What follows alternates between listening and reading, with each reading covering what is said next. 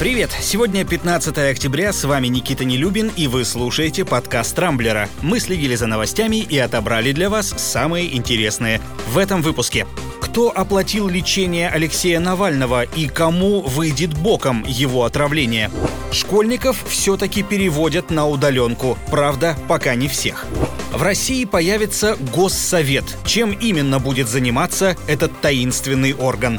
Деньги российских пенсионеров могут вложить в высокорискованные стартапы, а жителю Пермского края понадобилась почти неделя, чтобы дозвониться до врачей.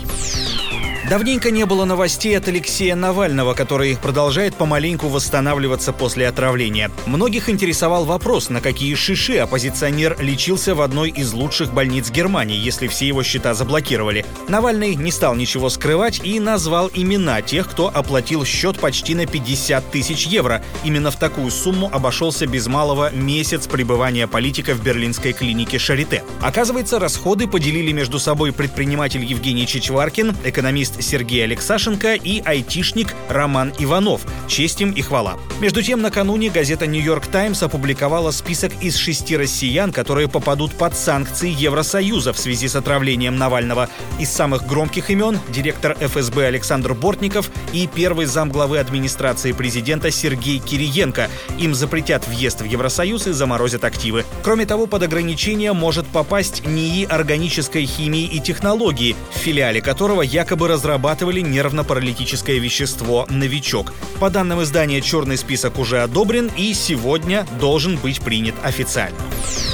Российских школьников все-таки переведут на удаленку, но учиться из дома будут далеко не все. Пока что речь идет только о юных москвичах с 6 по 11 классы, а вот все, кто младше, будут ходить в школу, как обычно. Ради такого дела им даже разблокируют транспортные карты. Мэр столицы Сергей Собянин сослался на статистику, согласно которой старшеклассники больше подвержены риску заражения коронавирусом. Ну, может быть, может быть, кто-то в этом возрасте уже выпивает да покуривает, иммунитет слабеет, самое благо благодатная почва для ковида. Но это уже мои личные предположения. Тем временем в Минпросвещении обещают, что переводить на удаленное обучение все российские школы не планируют. Оптимистично настроена и спикер Совета Федерации Валентина Матвиенко. По ее словам, сбить новую волну заражений, ага, значит она все-таки есть, удастся уже через 2-3 недели. Ну а пока нас уверяют, что все под контролем, в стране вчера был установлен уже шестой подряд антирекорд.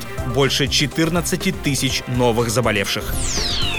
В России продолжают притворяться в жизнь поправки в Конституцию. Вчера вечером Владимир Путин внес в Госдуму законопроект о Госсовете. Наконец-то стало более-менее понятно, что из себя представляет этот таинственный орган. Состоять он будет из президиума, определять его должен сам глава государства, а также из комиссий и рабочих групп.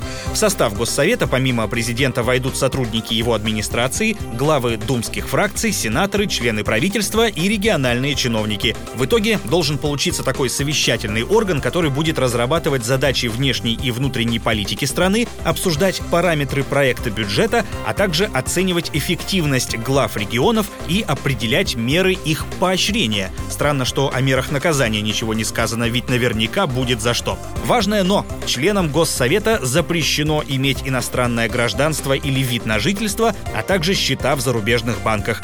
Полагаю, из-за этого правила численность нового органа значительно уменьшится.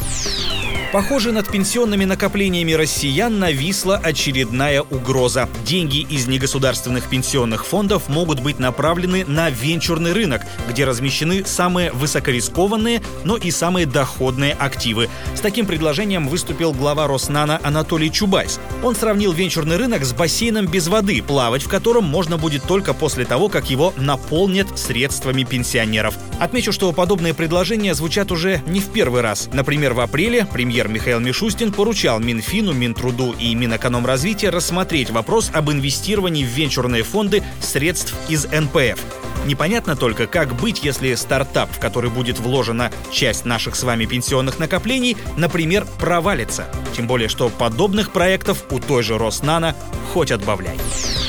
Ну а пока власти решают, куда лучше пристроить деньги россиян, житель Пермского края почти неделю дозванивался до врачей. Еще 7 октября мужчина сдал анализы на коронавирус, но так и не получил результатов, после чего решил сам позвонить медикам. Однако сделать это оказалось не так просто. На линии было постоянно занято. Тогда пермяк поставил телефон на автодозвон, и лишь спустя 6 суток с 771 попытки ему удалось дозвониться. Самое обидное, что результатов теста настойчивому пациенту так и не сообщили. Зато истории заинтересовались в Краевом Минздраве и уже начали по факту проверку.